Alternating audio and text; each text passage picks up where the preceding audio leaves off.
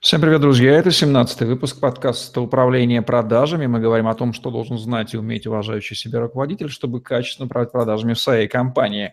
Я Евгений Романенко, сайт Sales.ru и наш постоянный эксперт подкаста Вадим Дозорцев. Вадим, доброго дня. Добрый день, Жень, добрый день, слушатели. Вадим Дозорцев, ведущий эксперт в управлении продажами в России, консультант, управляющий партнер консалтинговой компании Бернер Стаффорд – более 20 лет в продажах, в консалтинге с 2000 года, автор методологии Sales Drive Management, книга публикации, создатель блога Sales Drive Guru, спикер на отраслевых конференциях, ведущий радио Media Metrics. Укомплектовали мы отдел продаж. Обучение, подготовка – тема сегодняшнего выпуска. И вот один из важнейших вопросов о котором ломают копии и, видимо, будут ломать еще и после нас многие годы. Нужны ли тренинги? С одной стороны, ну как не тренировать-то наших бойцов? С другой стороны, ну тренируешь их, тренируешь, и ничего с ними не происходит, и все эти тренера какие-то мутные, непонятные, одни деньги на них выраж. Какой принцип здесь подхода к этому вопросу? Ну, попробую изложить, дорогие друзья. Давайте я так громко назову эту важную управленческую функцию повышение квалификации. А, почему я выделяю это прям в отдельный термин? Потому что там внутри повышения квалификации есть и обучение, то есть передача тех или иных знаний, есть и тренинги, повышение тех или иных навыков, улучшение тех или иных навыков, выработка привычек и так далее. Поэтому говорю повышение квалификации. Как говорили в прошлых подкастах, по большому счету не принципиально это у вас первичное обучение, первичное повышение квалификации, первичный вводный курс для новичка, или это последующие взаимодействия с действующими сотрудниками. Это не принципиально. Вы, как руководитель, должны обеспечить этот бизнес-процесс воздействия на умы, руки, сердце, душу ваших сотрудников продаж. Сразу предвосхищаю, вот, Женя, я хочу пристать, прицепиться к твоему выражению, ты говоришь, вот тренируем, тренируем. Да на самом-то деле особо ты не тренируем. Сейчас об этом поговорим, что зачастую мы просто как руководители выдаем желаемое за действительное. Мы как бы ставим для галочки какие-то мероприятия, но с четкой, понятной, интенсивной системой подготовки, к сожалению, нет. Итак, давайте начнем с того. Итак, что из себя представляет квалификация сотрудников? Собственно, что он должен делать? Как мы понимаем из многих предыдущих подкастов, требования квалификации сотрудника определяются той ролью в процессе, которую он должен выполнять. Будь то охотник, охотящийся за новыми клиентами, фермер, развивающий действующих клиентов, телемаркетер, который делает холодные контакты, или оператор, который делает первичные документы и прочую документацию, отчетность или комбинация этих ролей. Вот все это, естественно, предъявляет свои требования к компетенциям, квалификации людей. А, из чего состоит глобально эта компетенция? Первое. Определенный набор знаний у человека должен быть.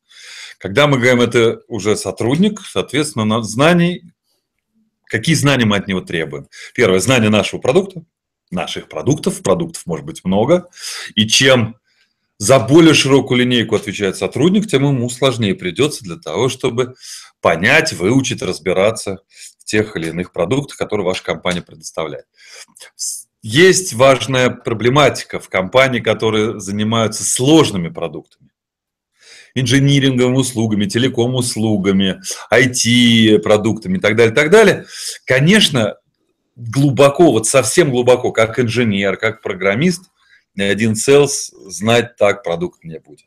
Но, как я в шутку говорю, он должен уметь продержаться полчаса.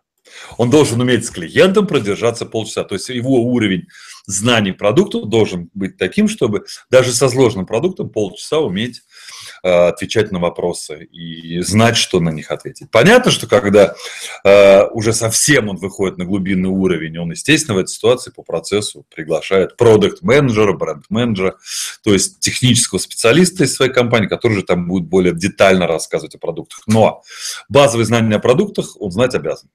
Точка. К сожалению, большому вот эта мантра, что опытный продавец может продавать все, что угодно, она работает только при одном условии, что продукт он знает. Поэтому часть усилий обучения направлена на то, чтобы человек знал продукт.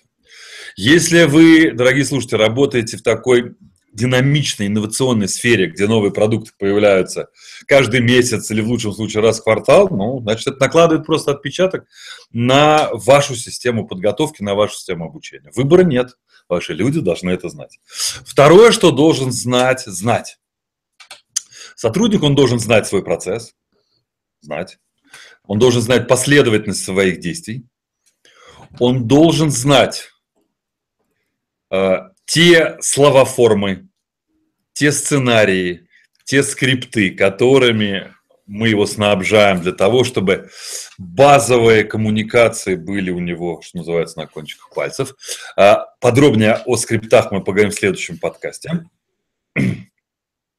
Он должен знать правила внутреннего распорядка. Он должен знать правила взаимодействия со смежными подразделениями. Ну и в некоторых компаниях, где вот много уделяется, я сейчас скажу вообще о корпоративной культуре, он должен знать определенные принципы корпоративной культуры, как здороваться, как приветствовать вышестоящее начальство. Разные бывают иерархии, разные бывают подходы к этому, но он должен это просто знать. Теперь, что он должен уметь? То есть, какими навыками он должен обладать? Ну, во-первых, навыки есть инструментальные. Какими системами он пользуется? Если он пользуется CRM-системой, должен ей хорошо владеть, значит, его надо научить, он должен уметь это делать. Не знать CRM-систему, уметь в ней работать.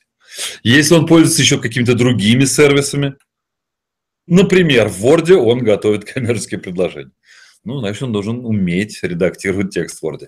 Если он что-то делает в Excel, значит, он должен знать вот, конечно, громко сказано, я за всю свою жизнь встречал только двух людей, которые знали Excel, ну, процентов на 95 от его возможностей, но, по крайней мере, то, что нужно в Excel знать по своей работе, человек знать должен. Естественно, огромный пласт его навыков – это коммуникационные навыки. Соответственно, мы берем элементы процесса, в которых он участвует, и вот по каждому из элементов процесса все коммуникационные навыки можно разбить на монологи, диалоги. Соответственно, монологи – это презентации, какие-то его спичи, это его какие-то представления продуктов, себя так далее, так далее. Диалоги, когда он взаимодействует, он задает вопросы, слышит ответы и так далее. Он должен это уметь делать. По-хорошему он должен уметь взаимодействовать со смежными подразделениями, не просто знать процесс взаимодействия, уметь взаимодействовать, потому что во многих компаниях при сложных взаимодействиях ну, есть определенные обстоятельства. Если человек мобильный, если человек по своей роде своей деятельности должен быть за рулем, значит, он должен уметь водить машину. Ну, такова жизнь. И так далее, и так далее. Вот получается, вот набор требований к знаниям и навыкам человека, который, который определяется его ролью в процессе, который вы от него требуете как руководитель. И вот теперь возникает самый болезненный момент, да, что, как мы говорили в подкасте о комплектовании, требования к кандидату сильно, достаточно сильно отличаются от требований к сотруднику. И вот этот разрыв надо заполнять повышением квалификации. Теперь вопрос. Как часто это делать? Как это делать? И кто за это отвечает? И вот здесь я скажу очень такие, наверное, непопулярные, но практически реализуемые и, главное, очень эффективные вещи. Значит, вся система повышения квалификации, вся система подготовки, которая включается и знания, и навыки, базируется на многократном изучении, многократном повторении и периодических проверках. Что такое многократные повторения? Если мы говорим про знания, то все-таки желательно, чтобы не реже раза в месяц люди получали те или иные курсы, те или иные вводные лекции по тем или иным продуктам, знания которых вы требуете. Если вы большой дистрибьютор, у вас серьезные поставщики, то, в общем, они подключатся к проведению этих лекций. Большие компании это, естественно, с удовольствием делают. Если у вас таких поставщиков нет, вы сами с усами, значит, вы, ваши маркетологи, ваши продукт-менеджеры должны составлять такого рода курсы и читать такого рода лекции сотрудникам. А теперь, что касается навыков, что имеется в виду подчасто. И вот здесь, перед тем, как уже прокомментировать какие-то конкретные вещи, я бы хотел бы заочно через монитор, через экран обратиться к нашим слушателям. Дорогие друзья, если вы в детстве занимались спортом, если кто-то из вас занимается спортом сейчас, ну, ответьте на простой вопрос сами себе, не мне. сколько времени нужно тренироваться, чтобы освоить те или иные базовые навыки. Например, катание на сноуборде, катание на горных лыжах, езды на горном велосипеде, игры в футбол, игры в теннис, настольный теннис. А если кто-то ходит в бассейн и занимается с тренером, сколько тренировок нужно, чтобы научиться наконец-то правильно дышать и более-менее правильно координировать грибки руками и ногами. Часы, часы, часы, часы тренировок. Вспоминайте спортивное свое детство. Кто-то тренировался несколько раз в неделю, кто-то тренировался каждый день. Я в своем детстве тренировался два раза в день. Каждый день. И только таким вот образом навыки приходят, навыки оттачиваются, они становятся, ну, то, что я уже говорил, на кончиках пальцев. То есть человек не думает, как делать, он просто делает. Есть же теория прекрасная, да, 10 тысяч часов, если ты чем-то занимаешься, то ты станешь высоким профессионалом. Понятно, что очень многие часы, которые человек оттачивает мастерство в продажах, это реальный бой, это реальные продажи. Но тем не менее, базовые навыки мы должны человеку давать и все время обновлять. Поэтому сразу возникает вопрос, как часто? Я настоятельно рекомендую раз в неделю выделить 45 минут, максимум час времени. Раз в неделю для того, чтобы внутри компании проводить такого рода мероприятия. А, если у вас описаны процессы, если у вас сформированы скрипты, если у вас описаны требования к продуктам, то тогда вы берете кусок элемента этого описания, кусок какого-то процесса, кусок какой-то ситуации, набор каких-то ситуаций и тренируете внутри. Кто-то из сотрудников играет продавца, кто-то играет покупателя. Многократные повторения, они потом меняются. А, кто-то, кто возглавляет этот процесс, дает задание, смотрит за правильностью выполнения, поправляет ошибки, иногда может показать, как это сделать правильно. О том, кто этот кто-то, вот кто этот персонаж, ну, буквально через несколько минут мы к этому придем. Соответственно, вот такого рода многократные повторения, интенсивные за короткое время. Правда, 45 минут. Тот, кто ходит в фитнес-залы сегодня, тот знает, одна из самых модных концепций фитнеса сегодня называется кроссфит. Быстро, интенсивно.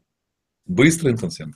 Соответственно, вот такого рода занятия настолько быстро дают устойчивые навыки. Люди просто привыкают, у них вырабатывается привычка, они перестают бояться, они знают, что это тот или иной навык, он у них уже отработан. При этом, если это происходит каждую неделю, то люди все время в тонусе. Да, каждую неделю ваши занятия меняются. Вы обсуждаете тот или иной э, участок процесса. Но через какое-то время вы опять возвращаетесь, да, ну сколько у вас таких базовых участков процесса, ну 5, ну 6, ну 7. Значит, через два месяца вы опять пройдете тренировку по тому или иному участку э, квалификации человека или всех людей в ваших продажах. Такие многократные тренировки реально дают навык и, что самое главное, вырабатывают у людей привычку. Человек, не задумываясь, начинает это делать. Он уже перестает вспоминать слова, он это знает и так далее. Когда мы говорим, что часть подготовки – это отработка коммуникационных всяких форм, ну, то, что называется скриптами. Под скриптами я имею в виду часто употребляемые словоформы, часто употребляемые сценарии взаимодействия. Соответственно, чаще всего мы просто требуем, чтобы человек это выучил. Просто выучил для того, чтобы, опять же, в реальном бою не вспоминать, чтобы он реально пользовался теми иными скриптами. тут есть такое лирическое отступление. Ну, говорят, ну как же так, а как же импровизация? Вот посмотрите на актеров в кино, в театре, они же импровизируют. Ну, это говорят люди, которые абсолютно не знакомы с материалом. Никто на сцене театра не импровизирует. Просто большие актеры имеют серьезную библиотеку своих штампов, штампов в хорошем смысле слова, отработанных приемов. Человек, который учится на втором-третьем курсе театрального института, у него 2, 3, 4 штампа. У какого-нибудь выдающегося мастера Олега Табакова, Евгения Миронова, Владимира Машкова, Алиса Френдлих приемов, которые они могут ротировать, могут менять, могут строить из них разные такого рода комбинации. В идеале продажник, хороший, качественный продажник делает то же самое. У него есть определенный набор приемов. Соответственно, когда он не задумывается, что сейчас делать, он готов, у него эти приемы на кончиках пальцев, то тогда он во время коммуникации с клиентом, он внимательный, он уже обращает внимание за поведением клиента, и он тогда может варьировать те или иные приемы. Итак, повторюсь, многократные регулярные повторения. Вопрос, кто это делает? Если для этого приглашать тренера со стороны, ну, это никакого бюджета не напасешься, это очевидно. Соответственно, есть три персонажа, следовательно, претендуют или должны претендовать, ну, я так в шутку говорю, на эту роль. Первое. Если у компании есть ресурсы, но ну, это в основном для средних и крупных компаний, то желательно, чтобы была роль внутреннего инструктора. Я специально не говорю тренера, внутреннего инструктора, как бы добавляя значимости э, этой роли. Чаще всего внутренние инструкторы успешные продажники с определенным набором педагогических способностей, но с отсутствующими способностями или амбициями быть руководителем. Вот такая сложная комбинация требований к таким людям. Из бывших успешных продажников это это такие прекрасные внутренние тренера, инструкторы, как хотите. А наличие такого внутреннего инструктора ну, просто открывает перед вами огромные возможности. Почему? Потому что этот человек реально заинтересован в доведении своих коллег до высокого уровня, условно говоря, он передает им свой опыт, он во время этих тренировок очень четко видит ошибки, он во время этих тренировок может воспользоваться самым таким важным инструментом обучения «сделай как я», и так далее, и так далее. Он может поехать в поле, он может постоять за спиной, когда человек говорит по телефону. То есть вот он реальный такой инструктор, основная задача которого вот ежеминутное, ежедневное, еженедельное воздействие на людей, контроль людей, обучение людей, тренировка людей и так далее. Это первый персонаж, если такого рода ресурсы позволяют. Если ресурсы не позволяют, Дорогие руководители отдела продаж, как писал Хемингуэй, по ком звонит колокол? По вам. Это ваша роль.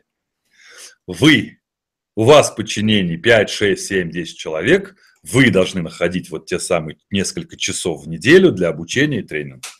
тренингов. Это, собственно, ваша миссия, ваше предназначение. Больше ресурсов в компании нет. Ну, третий персонаж – это для малых-малых компаний, генеральный директор, который исполняет роль руководителя продаж. Дорогой директор, он же владелец чаще всего, но выбора нет. Или ты всю жизнь будешь делать это сам, такой микробизнес, ну, или ты будешь учить людей. Больше некому. Сразу возникает вопрос, а что же э, вот роль э, бизнес-тренеров, которые вот на рынке, независимые бизнес-тренера. Кто-то из них очень качественный, кто-то не очень качественный, кто-то очень раскрученный, кто-то менее раскручен. Вот мое устойчивое убеждение, что бизнес-тренера важны и нужны по нескольким причинам. Первое, во-первых, они могут реальную помощь оказать в формировании такой программы подготовки. Второе, один-два раза в год – делать такой тренинг сторонний, когда приходит человек со стороны, он дает новую мотивацию, он дает новые взгляды, он показывает, как бывает не только вот вашей специфике, он заставляет задуматься, он заставляет расширить кругозор и подумать над новыми приемами. Это очень полезно. Это очень полезно. Но это расширение кругозора, это мотивация, это новый вижен, но это никак не отработка навыков. Отработка навыков только внутри. И знаете, вот у меня много коллег, друзей в моей ленте в Фейсбуке бизнес-тренеров. Вот иногда они пишут такие посты. Вот сегодня провел тренинг такой-то компании, здорово поработали, я устал, но я очень доволен. Подождите, подождите, кто должен уставать на тренировке? Дорогие тренера, вы что думаете, что Мирча Луческу устает на тренировках «Зенита»?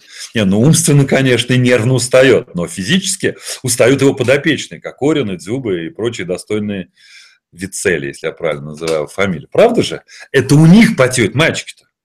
Это они еле-еле топают потом к раздевалочкам в душ и так далее. Поэтому Тренер устает только умственно, а физически должны уставать люди. Почему? Потому что они делают многократное повторение. Это тяжело. Поэтому я за тот самый кроссфит, о котором я говорил раньше. 45 минут, быстро, интенсивно. Очень эффективная история. Вот такое мое видение по поводу роли внутренних инструкторов или людей в этой роли, по поводу внешних бизнес-тренеров и чем они могут быть полезны. Главное, что руководители продаж – начиная от руководителя групп супервайзеров, отделов продаж, коммерческих директоров, генеральных директоров, должны понимать, что подготовка персонала – это их управленческая миссия. Никто за вас этого не сделает. Более того, я уже говорил на нескольких подкастах, что даже если вы набираете очень опытных, матерых, у вас появляются новые продукты, у вас происходит изменение бизнес-процессов, навыки все равно нужно поддерживать в тонусе. Все равно вам придется эту систему подготовки создавать, внедрять э, и эксплуатировать. Альтернативы у вас нет, дорогие руководители. Вот так, может быть, даже категорично я сегодня об этом заявляю, но весь мой опыт говорит о том, что разработка и внедрение такой системы подготовки в больших компаниях она достаточно серьезно, громоздко, в маленьких компаниях она компактная, но это очень эффективный инструмент прокачки знаний и навыков нашего персонала. Но, как говорится, за все надо платить, ни в чего не бывает сыр бесплатно в мышеловке. Есть проблема у небольших компаний, может быть, даже у средних компаний, если вы строите такую систему подготовки, ваши люди очень серьезно становятся прокачанными, тренированными, обученными, и они становятся лакомыми, как сказать, приманками для ваших конкурентов. За ними начнут охоту. Долго вы это обстоятельство не утаите, потому что ваших людей будет видно, насколько они качественны, насколько они качественно взаимодействуют и так далее. За ними начнется охота. Ну, дорогие друзья, смотри наш подкаст про мотивацию.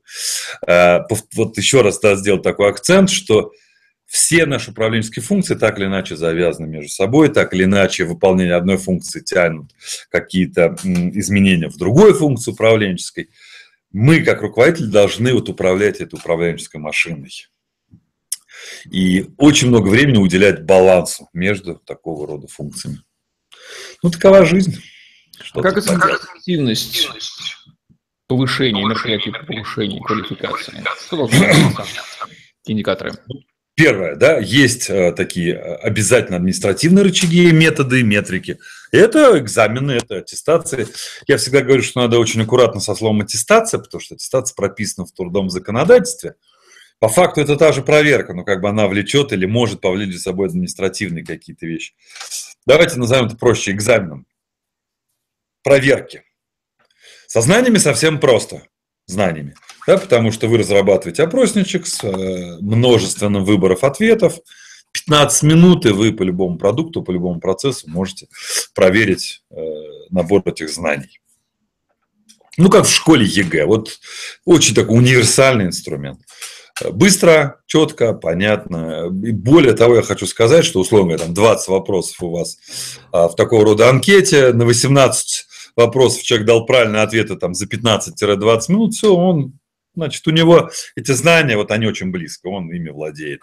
Э, если он половину ответов дает правильно только, то, к сожалению, уровень его знания оставляет желать лучшего.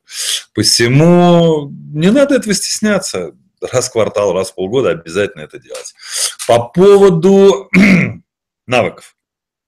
Условно говоря, такие деловые игры тоже можно оценивать, но тут обычно уже, конечно, критерии более размыты, естественно простой путь. Есть некая экзаменационная комиссия, совладелец, генеральный и коммерческий директор, там, может быть, HR, если есть ваша компания, ну, 3-4 человека, которые просто смотрят вот за эти пятиминутки тех или иных заданий и выставляют совокупную оценку. Хорошо, средне плохо. Из четырех а, экзаменующих две плохо, значит, на пересдачу. То есть, да, наверное, погрешность такой оценки будет, но тем не менее. Единственный есть нюанс при таком подходе, эта экзаменационная комиссия, так громко назову, должна это делать не спустя рукава и не для галочки. Должна реально оценивать то, что они видят.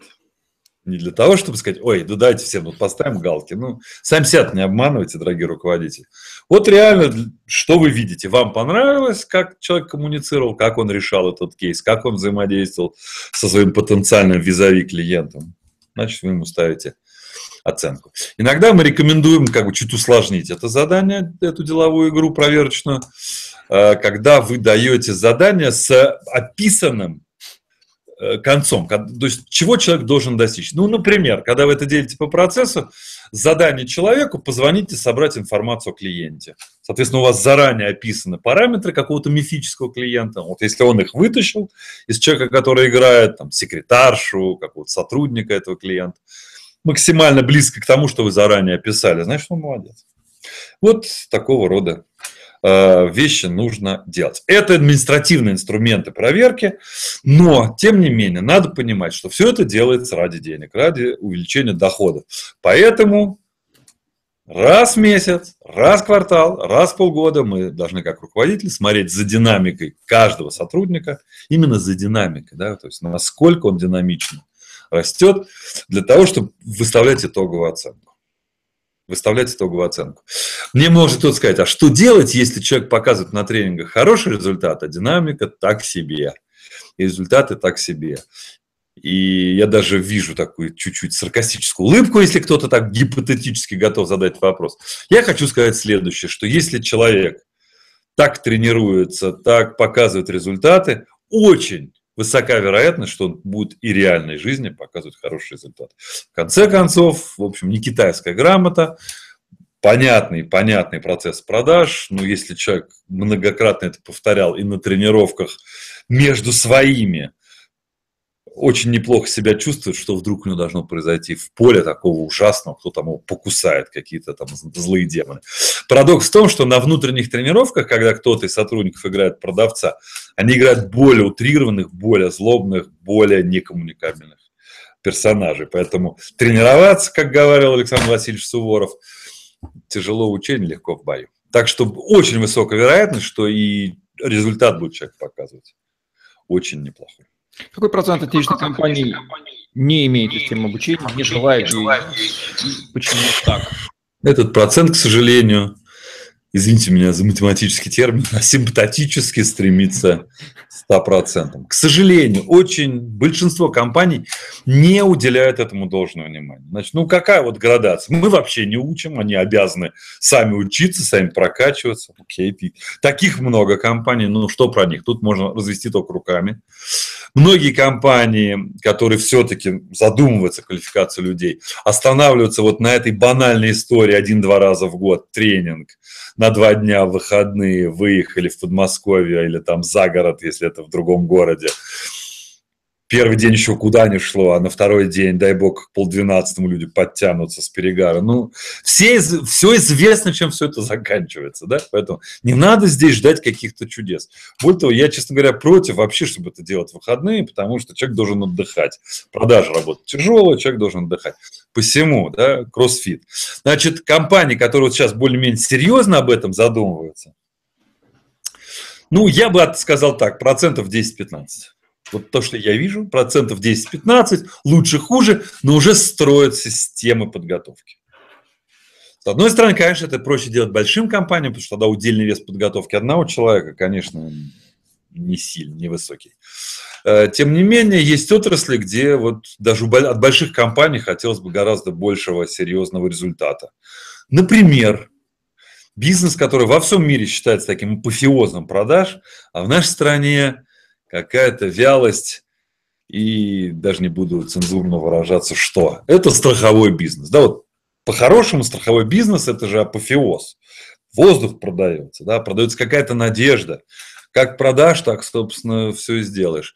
По-хорошему, большие компании вот должны тренировать, тренировать своих людей, потому что это чисто коммуникационные навыки. Это чисто коммуникационные навыки и привычки, которые в итоге должны приводить людей к очень хорошим показателям. К сожалению, в этой индустрии пока вот системно все очень разболтано. И даже не только в подготовке, но еще и в мотивации. Я недавно общался с топ-менеджером крупной компании, которая отвечает страховку жизни. Страховка жизни – это вообще самый вкусный продукт страхования. И он жалуется, что к концу второго года люди от них уходят. Я говорю, наверное, просто не понимают смысла работы в страховании в продажах, или у вас совсем плохо с мотивацией, потому что в этом бизнесе человек 5 лет работает на клиентскую базу, потом эта клиентская база кормит его до пенсии. И кормит очень хорошо. Прекрасно. Ну как ты через два года, как ты уходишь, ты же свою базу кому-то отдаешь. То есть что-то не то. То есть, вероятнее всего, не в системе подготовки даже, а там, в мотивационных вещах и так далее. Так что повторюсь, да, что вот эти все вещи, они очень связаны между собой процессы, KPI, контроль, структура, подготовка, комплектование, CRM, мотивация, это все вот. Ну что, Или... значимость процесса обучения стала несколько более яснее после нашего сегодняшнего выпуска, но никто не будет отрицать нужность этого процесса, может быть, осознанности добавится. Спасибо, Вадим. Завершаем наш сегодняшний выпуск подкаста «Управление продажами», где мы говорим о том, что должен знать и уметь уважающий себя руководитель, чтобы качественно управлять продажами в своей компании – Вадим Дозорцев и Евгений Романенко были с вами. Лайк, комментарий, YouTube, podster.fm, tetrasales.ru, хэштеги Вадим Дозорцев и tetrasales вам в помощь в поиске информации в интернете. На сегодня все. Всем отличного дня. Оставайтесь с нами. Всем пока. Пока. Всем счастливо. До следующих встреч.